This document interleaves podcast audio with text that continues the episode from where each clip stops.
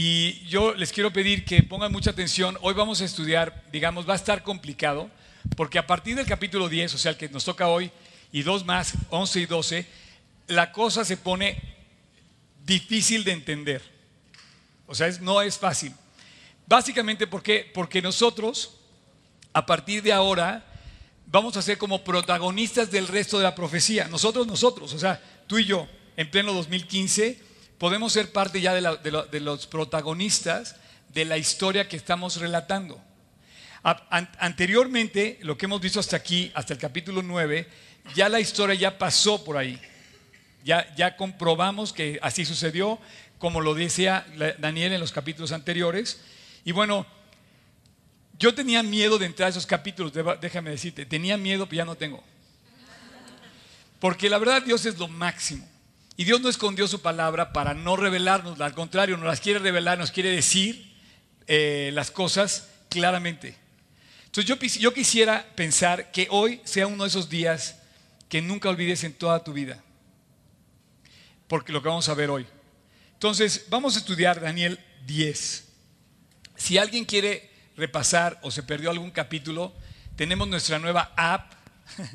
Por favor, aprovechenla. Este, hagan uso de ella. Va a estar ahora ya con la nueva. Saben que ayer salió el Apple TV. Entonces, ya el nuevo Apple TV ya va a tener también la posibilidad de proyectar nuestra aplicación en Apple TV ya cuando todo esto se ponga. Entonces, va a estar. Estamos súper al día en los medios electrónicos y ojalá que todos los medios, todo mundo siga hablando de Cristo y tú hables de Cristo y, Cristo se oiga por todos lados. Otro día estaba yo desayunando con mi tía, que está de visita de Ensenada, y estábamos en un restaurante y eh, dimos gracias por los alimentos en un restaurante y cuando estábamos en pleno cafecito, chocolate y pan dulce y todo eso, se levanta un cliente del restaurante y me dice, oigan, les puedo hacer un comentario. Y me dice, así yo, sí, no saben qué increíble fue verlos dar gracias. Me alentaron mucho. ¿Eh? Todos los días. si tú lo haces todos los días, vas a alentarte. Y la verdad es, es que hay que promover en todo sentido el nombre de Jesús. Así es que eh, vamos a empezar con el capítulo. Quiero decirte que quisiera que pusieras atención eh, en, lo que vamos a leer el día de hoy. Son 21 versículos nada más. No es tan largo el capítulo, es, fácil, digamos, de leer, es complicado de entender, pero yo espero que Dios nos guíe hoy para entenderlo. Y vamos a entender básicamente dos cosas. O sea, quiero que salgamos aquí con dos cosas en la maleta del corazón, dos. Pero quiero que pongas atención especialmente cómo inicia. Él inicia contando que había un conflicto grande. Dice Daniel 1, o sea, versículo 1 del capítulo 10 dice, en el año tercero del rey Ciro de Persia, este es el 534 antes de Cristo, Ciro, rey de Persia. Él es el rey vigente, es como, acuérdate que es como si hablábamos de Obama o del presidente de Rusia, Putin. O sea, este hombre, Ciro, era el number one, quiero que no lo olvides, líder en el mundo en ese momento, era el mero mero, ¿ok? No olvides eso. El mero mero era Ciro. Ok.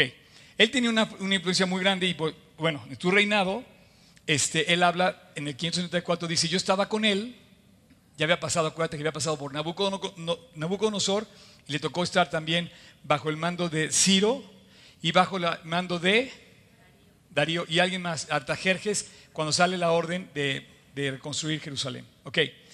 Entonces dice, en el año tercero del rey de Persia, fue revelada palabra a Daniel, llamado Belsasar. Belsasar quiere decir Baal te proteja. ¿Te acuerdas que le habían cambiado el nombre? Tenía un nombre que era israelita, Daniel, y era un nombre judío, y le quitan el nombre y le ponen un nombre pagano que es Baal te proteja. Y dice yo, Daniel, llamado, o sea, mi nombre verdadero es Daniel, pero me llamaban Belsasar. Dice, y la palabra era verdadera y el conflicto grande. Él empieza a contar algo y quisiera que resubrayaras, por favor, esta palabra que dice conflicto grande. Yo te decía, no quiero que olvidemos en todo lo que vamos a estudiar hoy esta palabra, conflicto grande. Pero dice, pero él comprendió la palabra y tuvo inteligencia en la visión. Tocayo, ¿puedes subrayar conflicto grande? Ya está. Ok. Conflicto grande, ¿por qué? Quisiera que llamara la atención mucho este, este pasaje porque hay un conflicto grande. Este pasaje va, va a describir un conflicto grande porque tú y yo vivimos en un mundo de potestades que se debaten en un conflicto grande. Los medios masivos, los medios de comunicación, los poderes políticos, especialmente en este capítulo, están reflejados que son parte de un conflicto grande. Si tú y yo caemos en pecado, afectamos a unas poquitas personas. Pero si un medio masivo cae en, cae en pecado, o un gobernante cae en pecado, afecta a millones de personas, a multitudes de personas. Y ellos, esos líderes que están en la dirección de mucha gente, de miles y miles de personas, viven bajo un conflicto grande. Tú y yo también. Sin embargo, el capítulo no va a hablar de nosotros porque nuestra afectación es muy limitada. Estamos a una zona, es como el Facebook. Tú puedes poner una afectación limitada a tu zona, pero hay quienes afectan el mundo. Los personajes famosos del mundo dicen algo y se, retitúa o se, se reproduce en millones de personas y afecta ese comentario a millones de personas. Entre más capacidad tengas de afectar a gente, vas a tener más conflictos grandes. Va a ser más grande el conflicto. ¿Por qué? Porque el diablo, sí señores, vamos a hablar del diablo hoy, va a querernos tirar. Entonces dice, el conflicto era grande. ¿Cuál era el conflicto? Básicamente yo entiendo, por lo que vamos a leer ahorita, que el conflicto era que Daniel tenía que recibir, fíjate nada más lo que le dio Dios, le dijo, tú vas a ser el encargado de transmitir al mundo el mensaje más importante que existe, la cruz del Calvario.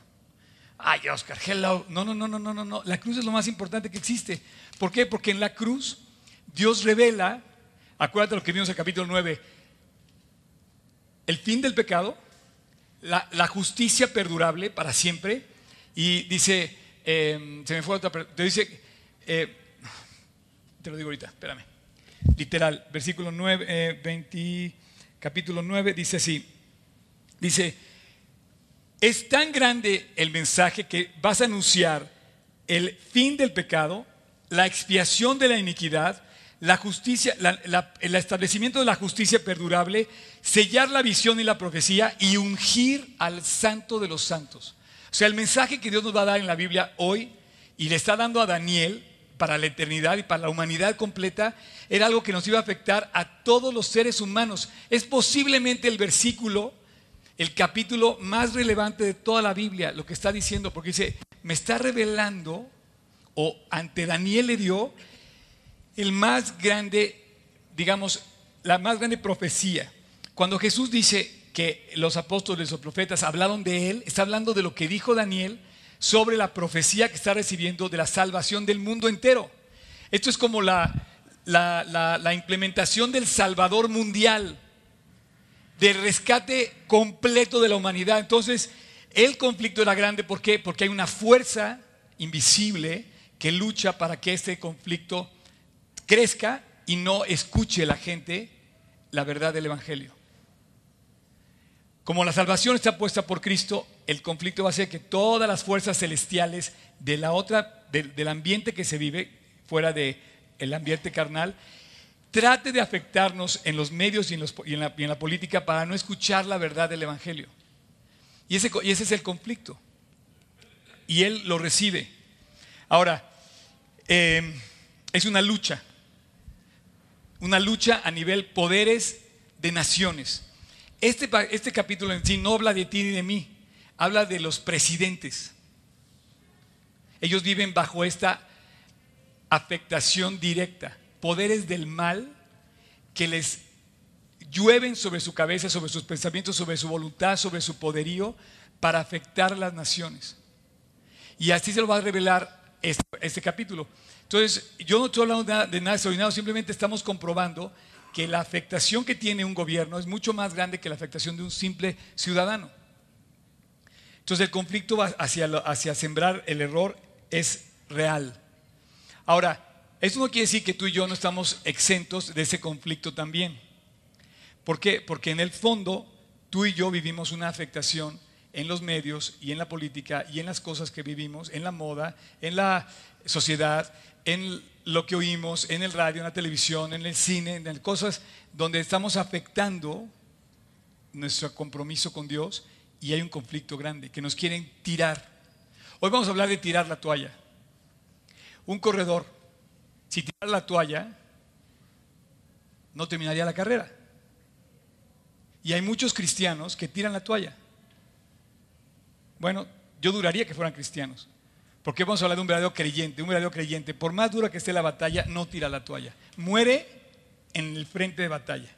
Y Daniel es un creyente así, que muere en el frente de batalla. O sea, va a morir. Pero lo vamos a ver hoy, en la lucha que tiene. Quizá desfallezca, quizá se muera, quizá se tire, quizá se caiga, pero va a seguir adelante. Entonces, tú y yo tenemos ese conflicto también. Pruebas, tentaciones, rompimientos, quebrantos, dolor, injusticia, corrupción, fracasos, frustraciones que nos afectan y queremos tirar la toalla a mitad del camino.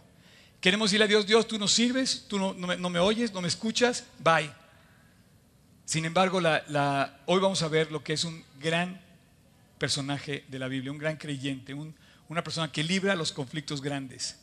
Pero yo no quisiera que olvidaras que arranca el primer versículo diciendo que él estaba cargando una visión que revelaba algo terrible, tremendo, grandísimo, un gran conflicto.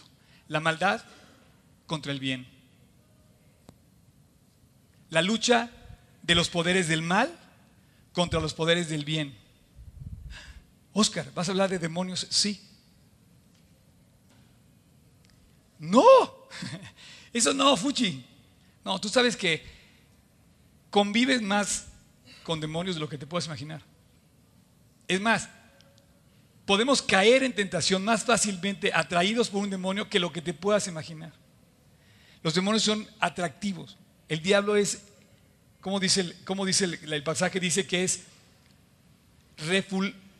refulgente, o sea, brilla de tal manera que nadie pensaría que es el diablo. La imagen de dos cuernos con cola larga y mm, así de, así ya sabes de que se retuerce, no es demasiado atractivo y toda, y toda la humanidad ha caído en las garras del diablo. Y sus demonios actúan. Ahora, Oscar, ¿qué estás hablando? Sí, esto es lo que habla del versículo. Es difícil, les dije que a la Biblia, pongan atención, ¿ok? Efesios 6, 12, versión contemporánea. Quiero que escuchen esto porque me estoy brincando nada más para aclarar lo que estoy diciendo. Dice, la batalla que libramos no es contra la gente. Y quiero que pongas atención, tu batalla y mi batalla no es contra el vecino, contra el jefe, contra el marido, contra la esposa, contra los hijos, contra el maestro. No, la batalla que libramos, dice, no es contra la gente de carne y hueso, sino contra, ahí están los demonios, principados, potestades que gobiernan las tinieblas de este mundo contra huestes, ejércitos completos, en la, dice, espirituales de maldad. O sea, huestes espirituales de maldad en las regiones celestes. Entonces, en las regiones celestes habitan una hueste espiritual de maldad que quiere convencer al malo, al hombre, perdón, del mal, llevarlo al mal. Sin embargo, también habitan los ángeles, y hoy vamos a ver a los ángeles salir a la luz. En este pasaje aparece Miguel, el arcángel Miguel, y sale a la luz a enseñarnos lo que Él está haciendo y la batalla que lucha. Finalmente la batalla la tiene ganada Dios. Por eso no debes de tener, de tener miedo al diablo. Ahora, el siguiente versículo, y quiero tocar yo que vayas tomando nota de los versículos porque les vamos a hacer referencia al final de mi plática. El versículo 2 dice, en aquellos días yo, Daniel, estuve afligido. Afligido. El conflicto era grande, y él estaba afligido. Por espacio de tres semanas, 21 días. En este capítulo repite tres veces que durante tres semanas él estuvo afligido. Él le pone límite a su aflicción, dice, me acuerdo que empezó en tal fecha y terminó en tal fecha. Yo no sé en cuántos afligidos eh, momentos has vivido tú y de dónde a dónde has podido tú contabilizar tu aflicción. Yo puedo, yo puedo, por ejemplo, contabilizar una aflicción que me duró 13 años. Y puedo contabilizar una aflicción que me va a durar toda la vida. También. Puedo contabilizar aflicciones que me duran cierto tiempo. Y esta aflicción a Daniel le dura tres semanas, terrible. Las tres semanas peores de su vida posiblemente. Las menciona tres veces. Estuve demasiado mal, dice, demasiado mal físicamente, dice, no espiritualmente, sino... Eh, este, se describe de tal manera en este capítulo que parece que es su peor momento de, de todo el relato que hace hasta hoy.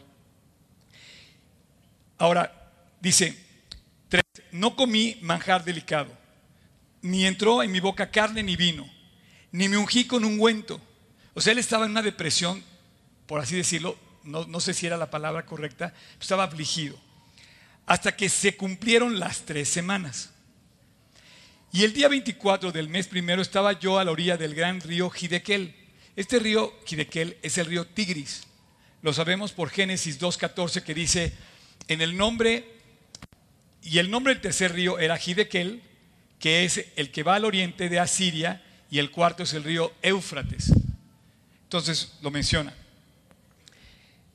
Y alcé mis ojos y miré, y aquí un varón vestido de lino y ceñido sus lomos de oro de Ufaz su cuerpo era como de berilo y su rostro parecía un relámpago y sus ojos como antorchas de fuego, sus brazos y sus pies de color de bronce bruñido y el sonido de sus palabras como estruendo de una gran multitud. Solo yo, Daniel, vi aquella visión. Y no la vieron los hombres que estaban conmigo, subraya el que sigue, Tocayo, dice, sino que se apoderó de ellos un gran temor y huyeron y se escondieron. Quedé pues solo, también separa este, quedé después yo solo y vi una gran perdón, y vi esta gran visión y no quedó fuerza en mí. Antes mi fuerza se cambió en desfallecimiento. Sigue con ese conflicto grande, pesado, no podía cargarlo, estaba aplastado por esto. Y no tuve vigor alguno. Versículo 9, oí el sonido de sus palabras. Y al oír el sonido de sus palabras, caí sobre mi rostro en un profundo sueño con mi rostro en tierra. Fíjate que no quisiera que tú pensaras que cayó en sueño como tú o tú que andas por ahí que están durmiendo, ¿ok? No es cierto, no es cierto, no hay nadie que esté durmiendo. Cae en un sueño, yo creo que es un, sueño de que ya no podía más. O sea, cae rendido. Ya, no puede más. Yo tenía duda porque en varios versículos menciona Daniel que cae dormido. Pero yo pienso que es lo que le pasa a Elías o a Pablo cuando describe que Dios le dice, a ver, siéntate, come, duerme y mañana continuamos el viaje. Y es así, yo creo que Daniel cae rendido y finalmente se duerme. Pero checa lo que pasa, voy a pedirle que pase Rubén, ¿dónde estás Rubén? Rubén, pásale con tu Biblia y con tu micrófono. Y Bernie, quiero que pongan atención lo que pasa en los siguientes versículos. Ayúdame a leer, por favor, Rubén. Mal que no trajiste tu camiseta roja, champ. Ok. y Bernie, quiero que pongan atención a lo que va a leer Rubén y quiero que pongan atención a lo que yo voy a hacer, ¿ok? Y aquí una mano me tocó. Una mano me tocó. O sea, en su gran aflicción, no sé cómo te puedo decir que de repente sientas que Dios pone la mano sobre ti. E hizo que me pusiera sobre mis rodillas. Y dice, hizo que me pusiera sobre mis rodillas. O sea, poner tus rodillas es esto. De hecho, yo quería que tú lo hicieras también, pero espero que lo hagas en tu casa, porque no, no podíamos hacerlo aquí, pero si me estás viendo o estás aquí, quiero que veas que esta posición es una posición de un creyente, de rodillas. Y está diciendo, hizo que yo me pusiera de rodillas, ya no podía más, estaba devastado, estaba afligido, estaba... No quites tu mano de mi champ. No me quites el favor, por favor. Y entonces de todo dice que se puso de rodillas. Y sobre las palmas de mis manos. Y sobre las palmas de sus manos. O sea, estaba ya, no podía más. O sea, estaba completamente en el fin de sí mismo. Y me dijo, Daniel, varón muy amado, está atento a las palabras que te hablaré y ponte en pie. O sea, varón muy amado. No, no, no, no, no. Que te diga eso Dios y que diga, a ver, esté atento y ponte de pie. Ayúdame a levantarme, chamo. Se me durmieron mis piernas. No, y ve lo que dice después. Ya se me fue. Porque a ti he sido enviado ahora. Mientras hablaba esto, me puse en pie temblando. Mientras hablaba esto me puse de pie temblando. Gracias jóvenes, gracias. Cuando Dios te pone de pie y te, y te, revela algo, Él está describiendo, yo no sé si tú has sido objeto de esta condición, pero yo sí me he sentido así. En donde nadie me entiende, donde estoy solo, donde me puedo poner de rodillas, de- literal me puedo tirar al piso, en una profunda aflicción, una búsqueda tremenda de Dios, en donde estoy temblando, en donde tengo miedo, donde no sé qué va a pasar, pero no pierdo la fe. Y dice, ponte de pie, porque eres muy amado.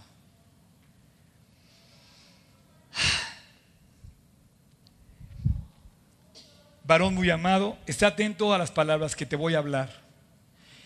Particularmente yo te dije que no, no olvidaras nunca lo que vamos a oír esta mañana. Hay dos palabras que no quiero que olvi- olvides nunca. Dice, está atento, atento a las palabras que te voy a hablar. Dice, te voy a revelar el- el- la historia de la humanidad y la salvación de la humanidad. O sea, esto es más que Superman, esto es más que cualquier héroe que has visto. Va, va- va a poner al héroe de héroes y va a decir, Jesús va a venir a la cruz a salvar a la humanidad. Es el mensaje más sorprendente que has oído en tu vida y oirás. Te lo voy a revelar a ti, Daniel. Y aparte te voy a decir unas palabras que quiero que no olvides. Y dice, Está atento a las palabras que te voy a hablar y ponte de pie, porque a ti he sido enviado ahora. Mientras hablaba esto conmigo, me puse de pie temblando. También se para este versículo, Oscar. Y el 12. Entonces me dijo, Daniel, no temas, porque desde el primer día, quiero que pienses, el primer día, muy importante el primer día, muy importante, que dispusiste tu corazón a entender y a humillarte en la presencia de tu Dios, fueron oídas tus palabras. Increíble desde el primer día que tú buscaste a Dios. Ese primer día, ese primer día cambió mi vida. Ese día fue como cuando me inscribía en el maratón. Me acuerdo que esa Paola aquí me inscribió a mi primer maratón en mi vida. Yo, yo nomás corría 5 kilómetros. ¿Quién corre 5 kilómetros aquí? ¿Quién corre maratones? Ah, A ver, yo puedo levantar la mano. Yeah. ¿Quién ha corrido un maratón? Dos maratones. Tres maratones. Cuatro maratones. Cinco maratones. Nadie. ¿Cinco? ¿Llevas cinco? ¿Seis? Wow. Maratones de 42 kilómetros. Maratón, maratón. Champ. Ok.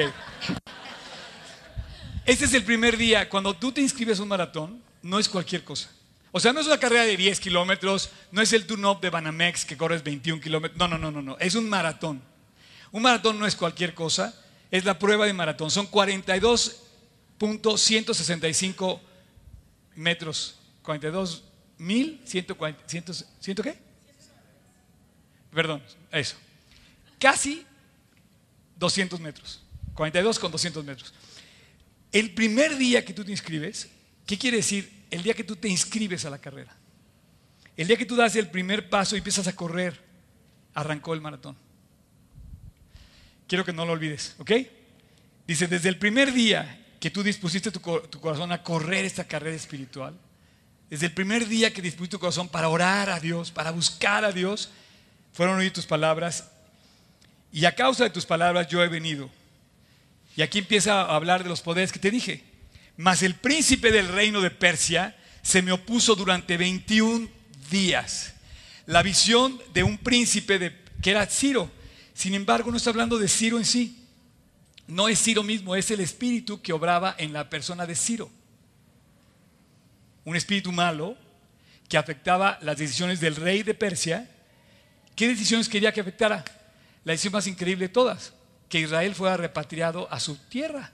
Acuérdate que acababa de firmar el edicto y el permiso Artajerjes y luego lo concedió también Ciro y había autorizado la repatriación del pueblo judío a Israel. Dice, pero este hombre está afectado por un espíritu malo que quiere perseguir a los judíos, que quiere acabar con el pueblo de Dios y no quiere que el espíritu malo, no quiere que el pueblo regrese a su tierra. Y dice, pero he aquí Miguel, wow, Miguel con mayúscula, y dice, uno de los principales príncipes vino a ayudarme contra los reyes de Persia. Y entonces aparece el arcángel Miguel que viene en ayuda del pueblo de Israel. Y dice que vino en ayuda, ¿por qué? Porque ciertamente lo había hecho mucho daño, pero hubiera hecho peor, y Nabucodonosor hubiera hecho peor si no hubiera venido alguien en ayuda del hombre. ¿Puedes prender el aire? Gracias, champion. Si quieren el aire, ¿verdad? Sí. Ok. Ah, yo también. Ok. Y dice, he aquí, perdón, versículo 14, he venido para hacerte saber lo que ha de venir, ahí está lo que te digo, sobre tu pueblo, sobre Israel, en los postreros días, porque la visión es para esos días. Lo que va a revelar en este capítulo no es, por, no es como lo que ya reveló en el pasado, porque el pasado ya pasó en la historia. Él vivió en la historia la conquista de Nabucodonosor, la caída de Israel con Jeremías anunciado a los profetas, y él vivió en la historia la, entrada también de los persas a Israel y a Babilonia. Sin embargo, dice, lo que sigue en esos capítulos no lo vas a vivir tú, es para los postreros días. Es muy probable que tú y yo seamos a quien está dirigido este pasaje. Y dice, porque la visión es para esos días, versículo 15.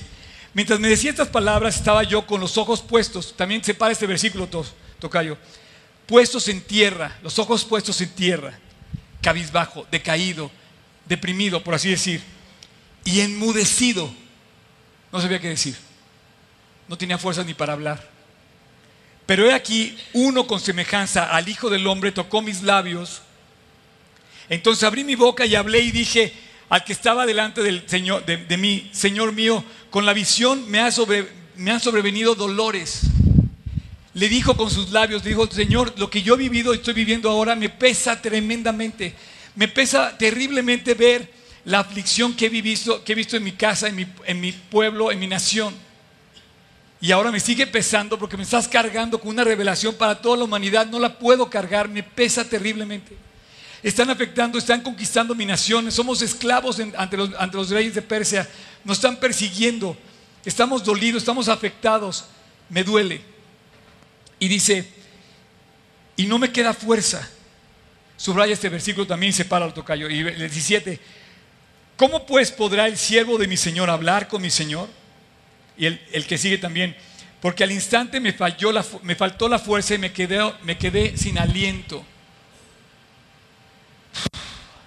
O él sigue hablando de cómo es la carrera de un maratonista. Perdón que use este ejemplo, hay momentos en los que corres una carrera, es más, el, kilómetro 30, de los 42 kilómetros, el kilómetro 30 le llaman, ¿cómo le llaman? La pared. Porque vas corriendo muy feliz de la vida y cuando llegas al kilómetro 30 ya te cae todo el peso del agobio de la carrera. Y, vamos a lo mejor en, en el kilómetro 30 de nuestra vida ahorita. Y nos cae el agobio de ver la dificultad lo pesado que ha sido vivir, no podemos con las deudas, no podemos con las relaciones, no podemos con el trabajo. Fíjate que el problema del hombre no es ganar dinero, el hombre gana mucho dinero. El problema es administrar lo que gana, es administrar lo que Dios le da, las relaciones. Todos tienen novia y ¿por qué se divorcian? O sea, el problema no es lo que Dios te da, el problema es que tú sepas tratar lo que Dios te da. Y a mitad de la carrera nos faltan las fuerzas y nos quedamos sin aliento porque de repente ya el agobio de la vida es terrible. Y sigue el, el pasaje y dice, eh, y mientras él me hablaba, recobré las fuerzas y dije, hable mi Señor porque me has fortalecido. Y él me dijo, ¿sabes por qué he venido a ti? Pues ahora tengo que volver para pelear contra el príncipe de Persia y terminar con él, y al terminar con él vendrá el príncipe de Grecia. Pero yo te declararé lo que está escrito en el libro de la verdad, y ninguno me ayuda contra ellos sino Miguel, vuestro príncipe. Así es que Dios revela esta misión, esta visión a, a Daniel, y le dice, vendrá el que va a atacar a Israel, que es el príncipe de Persia, y después vendrá el príncipe de Grecia.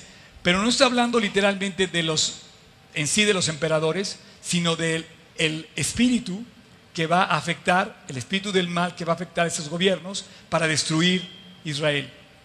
Tú no me puedes decir, o sea, pasó lo mismo con Hitler.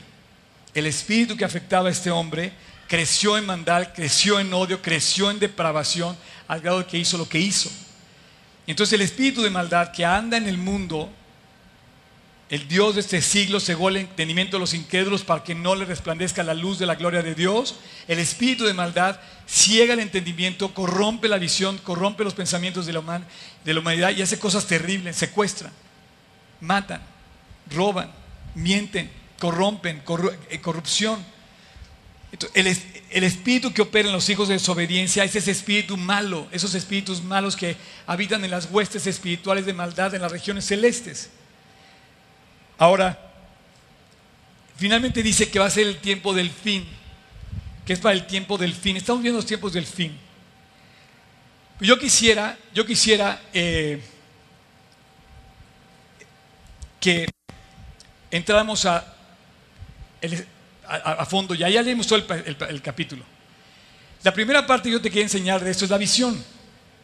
La visión es de este, de este ser que revela acuérdate que es la introducción a la visión.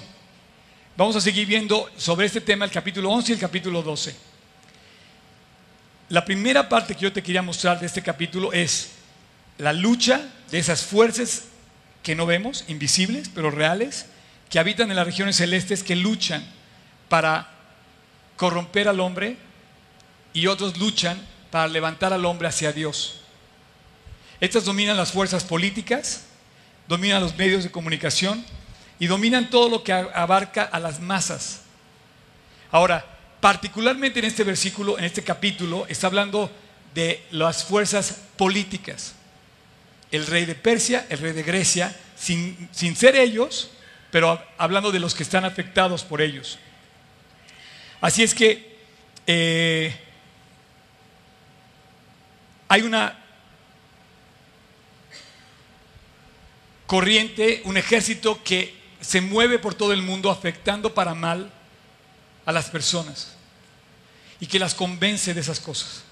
Por eso hay maldad, por eso hay corrupción, por eso caen en tentación las personas, por esas fuerzas del mal.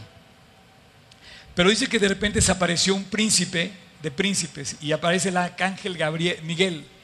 Y dice que este hombre lucha y lo vence. Y entonces el mensaje le llega a Daniel, lo recibe y la salvación, dice, el rescate de la humanidad se va a dar. Y lo va a dar a través del Hijo del Hombre cuando muera en la cruz. Todos los ángeles poderosos actúan a favor de nuestros enemigos. Ningún día más adecuado para hablar de esto que hoy. No voy a preguntar quién se disfrazó porque me daría muchísimo dolor, pero ayer fue Halloween. Y la verdad, el Halloween, te quiero aclarar una cosa, voy a aclarar lo que yo pienso del Halloween. Primero, es lo más gringo que hacemos. Y México quiere siempre imitar todo lo gringo. Prefiero comer mi pan de muerto, el chocolate. O sea, prefiero la tradición mexicana en todo caso. Pero ni eso. O sea, en un momento dado, ni eso. El problema de esto del Halloween es algo terrible para mi punto de vista. No voy a hablar del disfraz con los dientes salidos, la sangre chorreando, el corazón salido y todas las cosas desagradables que hay, ¿no? La Biblia dice que hables de lo puro, de lo limpio, de lo justo, de lo amable, de lo que tiene buen nombre y que no exaltes la maldad, el dolor, las ta, ta, ta, ta, ta. Ok, no vamos a hablar de eso. Pero para mí se hace terrible, terrible, terrible que juguemos con la muerte. Jugar con la muerte. La gente piensa que está cool jugar con la muerte para no tenerle miedo a la muerte. Es el mensaje más terrible que puedes escuchar. Porque la muerte es la puerta a la eternidad. La muerte es la puerta al paso de la eternidad, para arriba o para abajo, al cielo o al infierno. ¿Sabes quién habló de la muerte? ¿Sabes quién habló del lloro y el crujir de dientes? Habló Jesús y nunca lo tomó a broma. Y tú no puedes ir a una fiesta donde te digan trick or treat trick or treat. O sea, ta, ta, ta, o me das algo, ¿no? O me das o, no te, o te hago un tembrujo. No, no, no. ¿Qué rollos nos vendieron? No puede ser. Y hemos compartido esto con nuestros hijos. Y les hacemos salir a pedir Halloween. Y digo, no puede ser. No hay otra cosa que puedan hacer más creativa que imitar las costumbres paganas. Ve lo que dice, por ejemplo, Efesios. ¿Puedes poner el versículo de Efesios, Tocayo? Así lo dice claramente. Dice, la batalla que libramos no, no, no, espérame. Es el otro de Efesios, es el, de Efesios 5. 10 al 11, dice, comprueben lo que es agradable a Dios y no tengan nada que ver con las obras infructuosas de las tinieblas. O como por ejemplo dice este versículo en, en, eh, en Levítico 18:30, versión contemporánea, dice, por lo tanto, checa lo que dice, esto es impresionante, dice, por lo tanto, cumplan con mis ordenanzas y no imiten las repugnantes acciones que se practicaron antes. O sea, ¿por qué tenemos que imitar lo que está de moda y tenemos que estar así y tenemos que caer. No, no, no, no, no. Dice, no se contaminen con ellas, porque yo soy su Dios. Ahora, no juegues con la muerte. La muerte no es un juego. Un día vas a morir y no lo tomes a broma. Tú tienes que saber cuál es el destino o el final. Digamos, hablando del maratonista, tú tienes que saber cuál es la meta de la carrera. La meta de la carrera es el cielo. Es la casa de Dios. Es volver al hogar con Dios. No puedes jugar con saber que va a estar inseguro tu destino. La meta de la carrera es llegar al lugar que Dios preparó para nosotros. No podemos jugar con la muerte. Es demasiado serio. Es el plan de Dios salvarte. Es la razón por la que fue a la cruz, morir por ti, por mí, por el pecado. Y no podemos jugar. Así es que voy a pedirle a los del worship que suban, por favor. Y voy a, voy a entrar a la segunda parte que yo creo que habla este versículo, este capítulo, que se me hace extraordinaria. Dice la Biblia que Daniel en ese capítulo entró en una aflicción tal que la describe prácticamente en la mitad de todo el capítulo. La va diciendo, dice, me quedé sin fuerza, desfallecí, caí de rodillas, ya no podía más, no tenía aliento, no podía con nada, estaba afligido, el conflicto era grande y empieza a hablar de una aflicción. Y me acuerdo del maratonista para, poner con el, para seguir con el ejemplo. Tú sabes que ya para terminar la carrera la cosa se pone muy difícil. Yo me acuerdo mi último maratón, lo corrí en la ciudad de Berlín. Eh, fue una experiencia inolvidable, inolvidable, porque la ciudad de Berlín estuvo dividida por un muro que causó muerte, un muro injusto, un muro doloroso, un muro que causó lágrimas, divisiones, separó las familias, separó, separó un país completo.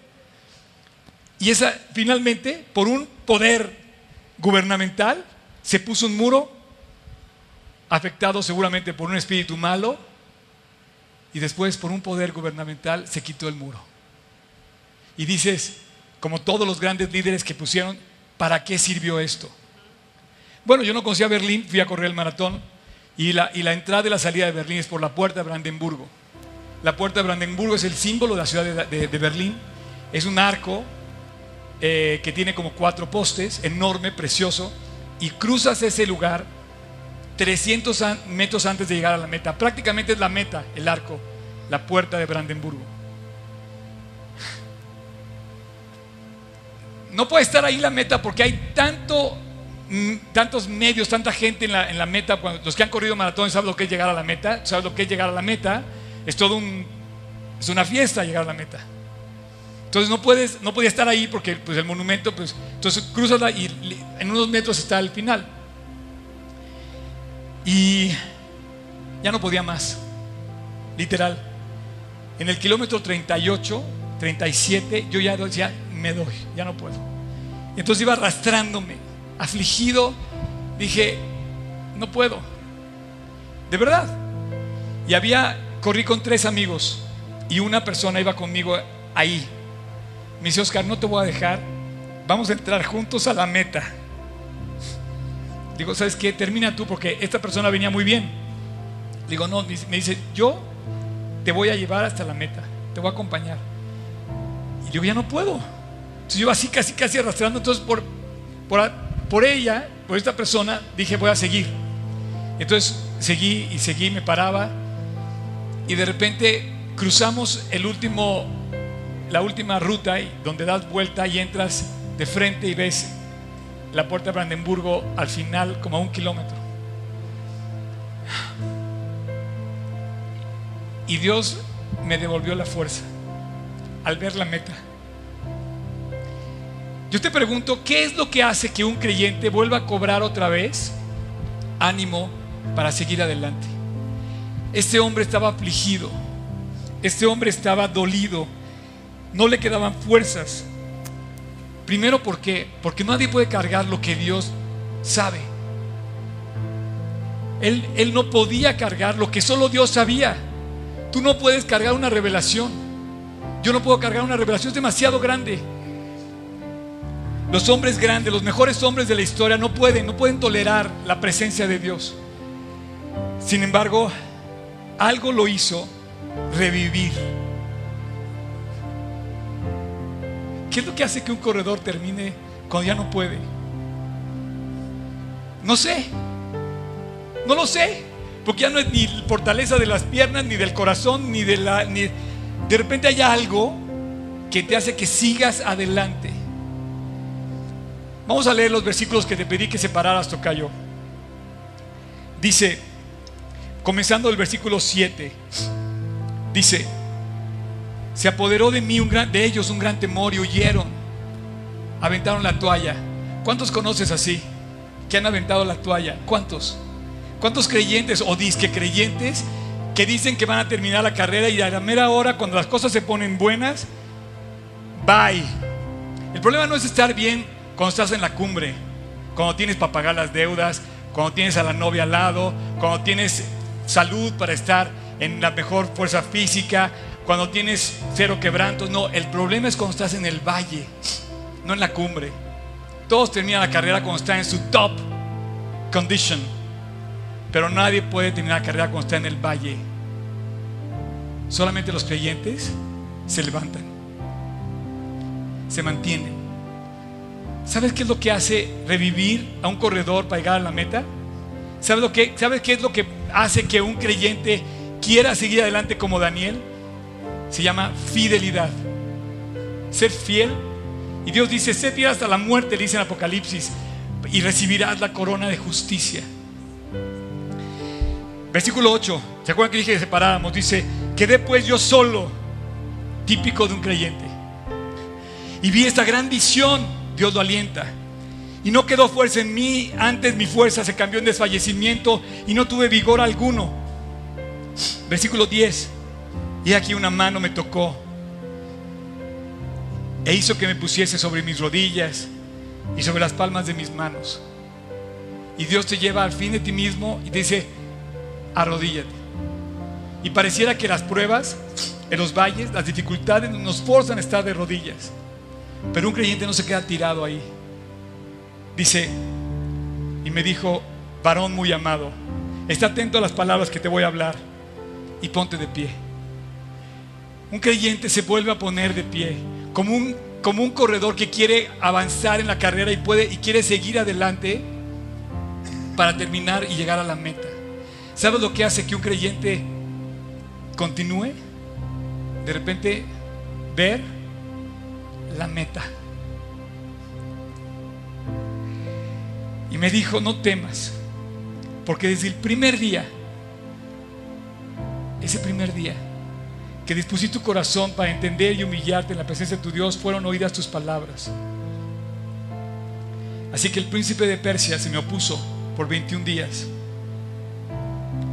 Y dice, mientras, versículo 15, mientras me decía estas palabras, estaba yo con los ojos puestos en tierra y enmudecí. Pero aquí uno semejante al Hijo del Hombre tocó mis labios y me pregunté, ¿cómo pues podré mi siervo, podrá el siervo de mi Señor hablar con mi Señor? Y dice, versículo 18, con eso voy a terminar. Aquel que tenía semejanza de hombre me tocó otra vez y me fortaleció.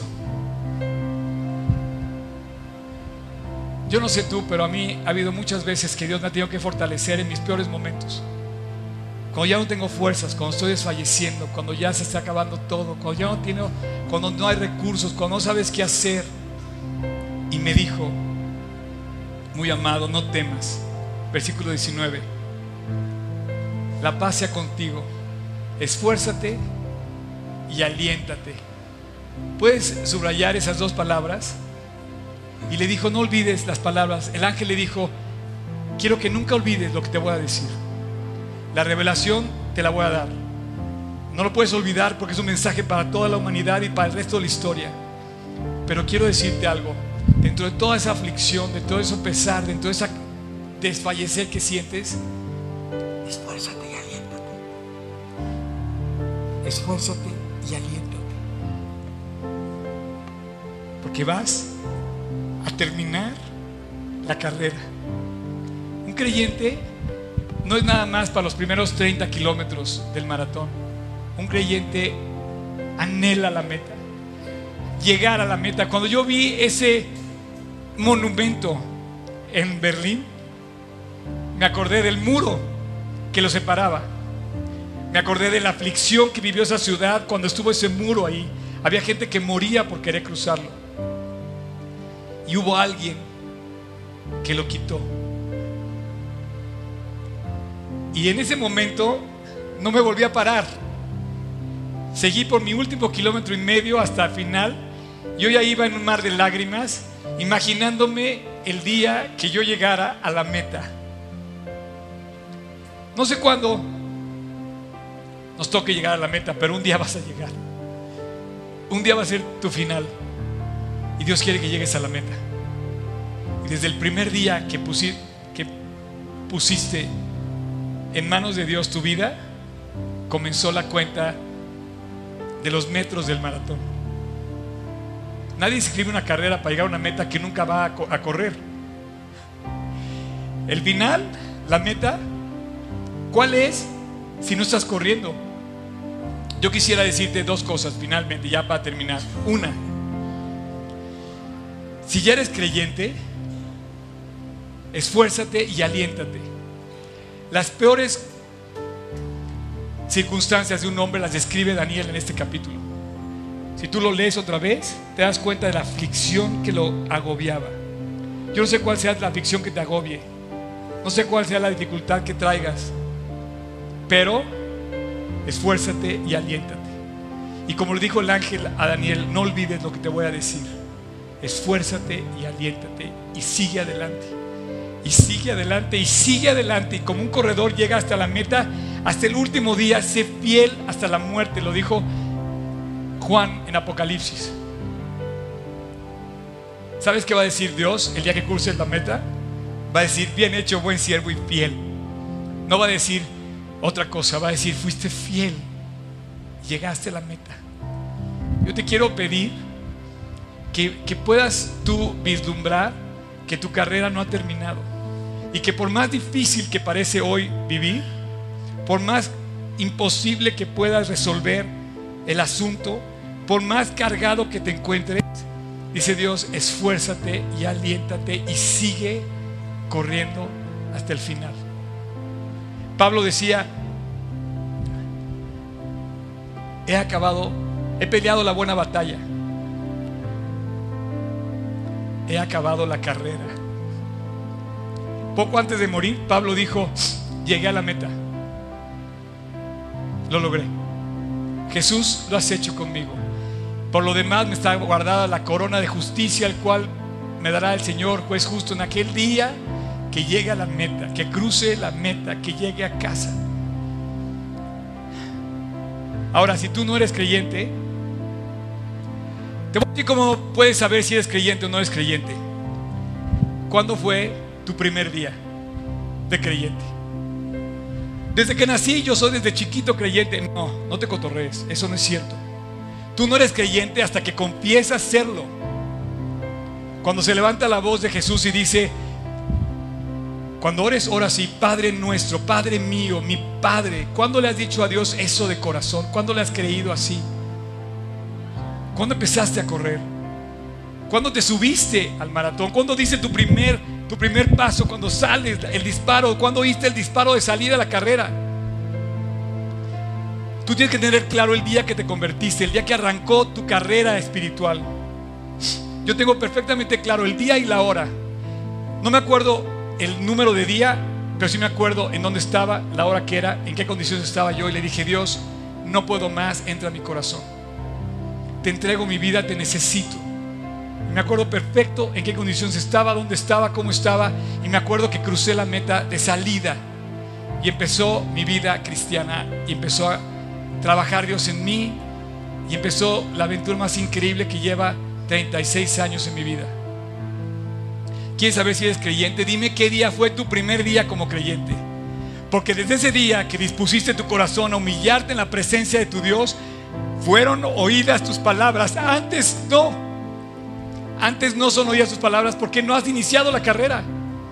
Desde el primer día que dispusiste tu corazón, Daniel, eres muy amado. Desde el primer día el camino comenzó. Arrancó la ruta. En la vereda la empezaste a ver. Y esa vereda ha sido increíble. La ruta de la carrera cristiana, la ruta del maratón ha sido increíble. ¿Sabes por qué? Porque en el camino me encontré con la misericordia de Dios todo el recorrido. 36 años de ver la mano de Dios caminando conmigo en el maratón de mi vida espiritual, viendo a la gente echando porras, sigue adelante, good job, tú puedes, vamos. Y me siguen echando porras y ahí voy caminando mi carrera, quiero llegar a la meta.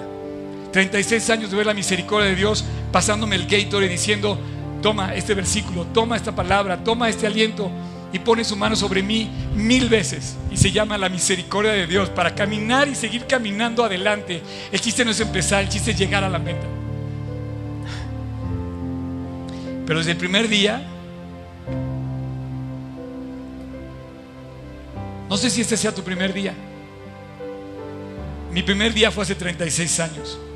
Pero a lo mejor tú no tienes definido el día en que empezó tu relación con Dios. Si hoy es ese día, te voy a pedir que pongas de pie y vamos a terminar una oración. Te voy a pedir a todos que pongan de pie, por favor. Quiero que pienses si ya hiciste esa oración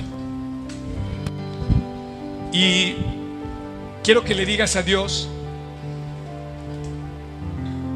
que quieres arrancar si es que no has arrancado, que quieres apropiar el perdón, la salvación, porque no hay nada más hermoso que vivir para Cristo.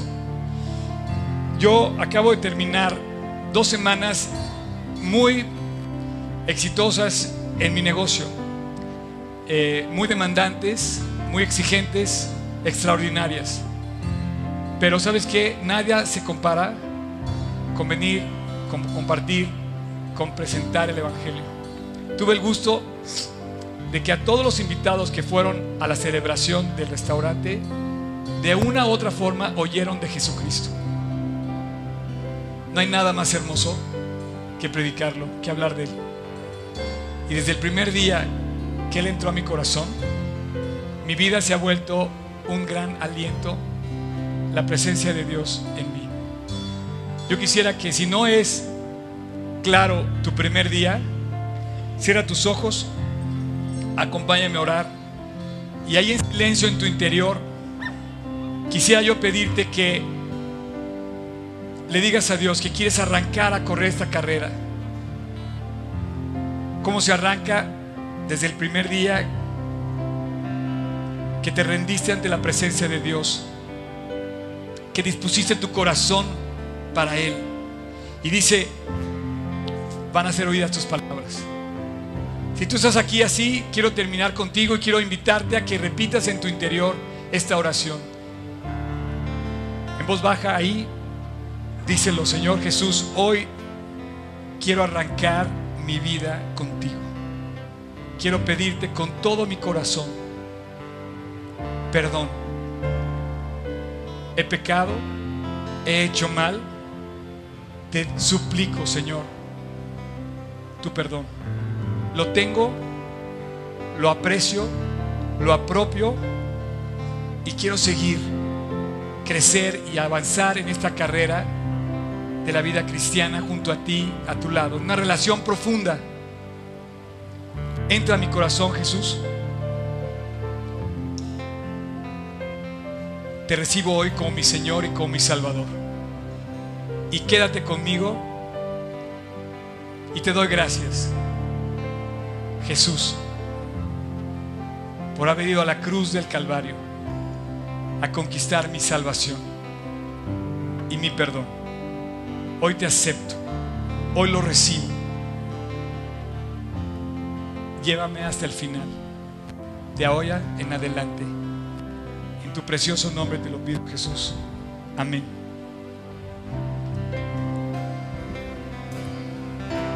Yo quiero nada más decirte que vamos a hacer, vamos a cantar una canción para terminar. Esa canción exalta lo que hizo Dios en la cruz. La revelación de la profecía de Daniel nos lleva a entender la cruz del Calvario. Y esa cruz nos dio la exposición ante Dios de, de- de llegar a la victoria.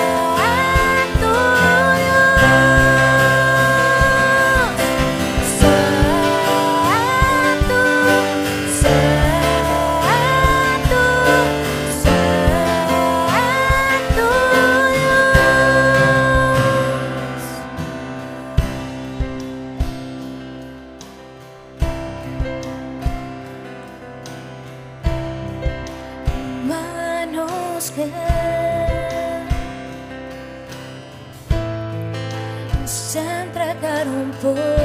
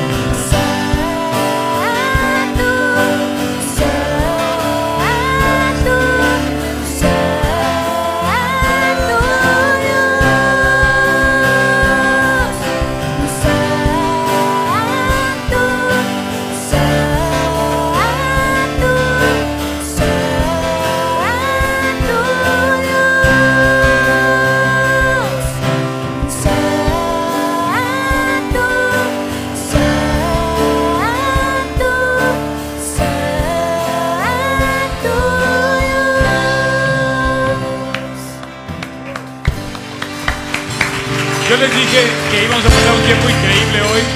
La palabra de Dios es increíble, es preciosa. Cada vez que la abrimos nos alienta. Y esta lucha, este conflicto grande, es la misma lucha de un corredor. No hay que tenerle miedo, más bien hay que, que pedirle a Dios que nos fortalezca para llegar a la meta, para continuar hasta el final la carrera. No sé, pero me gustaría llegar con todos al final, así como me dijo aquella persona, me dice, Oscar, te voy a esperar y vamos a llegar juntos a la meta. La verdad hay que seguir adelante, hay que seguir hasta el final. Y bueno, no sé si hoy alguien haya querido iniciar esta relación con Dios y haya pedido a Dios en su corazón, a Dios que entrara a su corazón, que iniciara esta carrera, que lo hiciera, me gustaría que levantara la mano. Si alguien lo hizo, gracias a Dios. Luego, luego, luego se ve la sonrisa. ¿Alguien más? ¿Alguien más que ha invitado su corazón a Cristo? Bueno, ¿cómo te llamas, perdón? Priscila, Marcela. ¿Dónde está Cristo, Marcela? Es el único lugar donde puede estar. Y bueno, al final alguien con una camioneta como la mía se va a acercar a regalarte una Biblia. Eh, antes, pa- para terminar, quiero hacer una presentación. ¿Ya conocen a todos los de la banda? Mira, ahí es Janis. Pásale, Janis, vente aquí adelante. ¿No canta increíble? Él es, él es, él es neto. Le decimos neto teclados porque toca el teclado y canta muy padre. Una bendición este chavo. Él es Rubén. También sabe leer la Biblia. Gracias, champion. Acá, acá este. A ver, ahora, Chaparrín, dale, dale, Chaparrín, dale. ¿Sabe quién es él? Es Eric. ¿No? Sí, tócale algo así, aunque sea. ¡Bravo! Bueno, ella es Dani, nuestra supervisora de la escuela también. Ella es un estuche de monerías, canta, es supervisora, eh, varias cosas, ¿verdad? Bien. Y bueno, pásale, pásale. Ya para de contar. No, pero también hace cosas muy padres. Y bueno, él, ¿conocen al famoso científico? Él es científico. Cuando no tengan mago para la fiesta, lleven un científico. También hace varios, varios, este, ¿cómo se llaman? Trucos. Trucos que sirven también. Bueno, pues vamos a cantarle a Dios, vamos a darle gracias. Es una banda increíble. Y bueno, Dios los bendiga. Los próximos sábado, digo, el próximo domingo. ¿Qué más? ¿Qué más? Cualquier duda que tengan, eh, Google en la noche. Nos vemos. Dios los bendiga. Sale.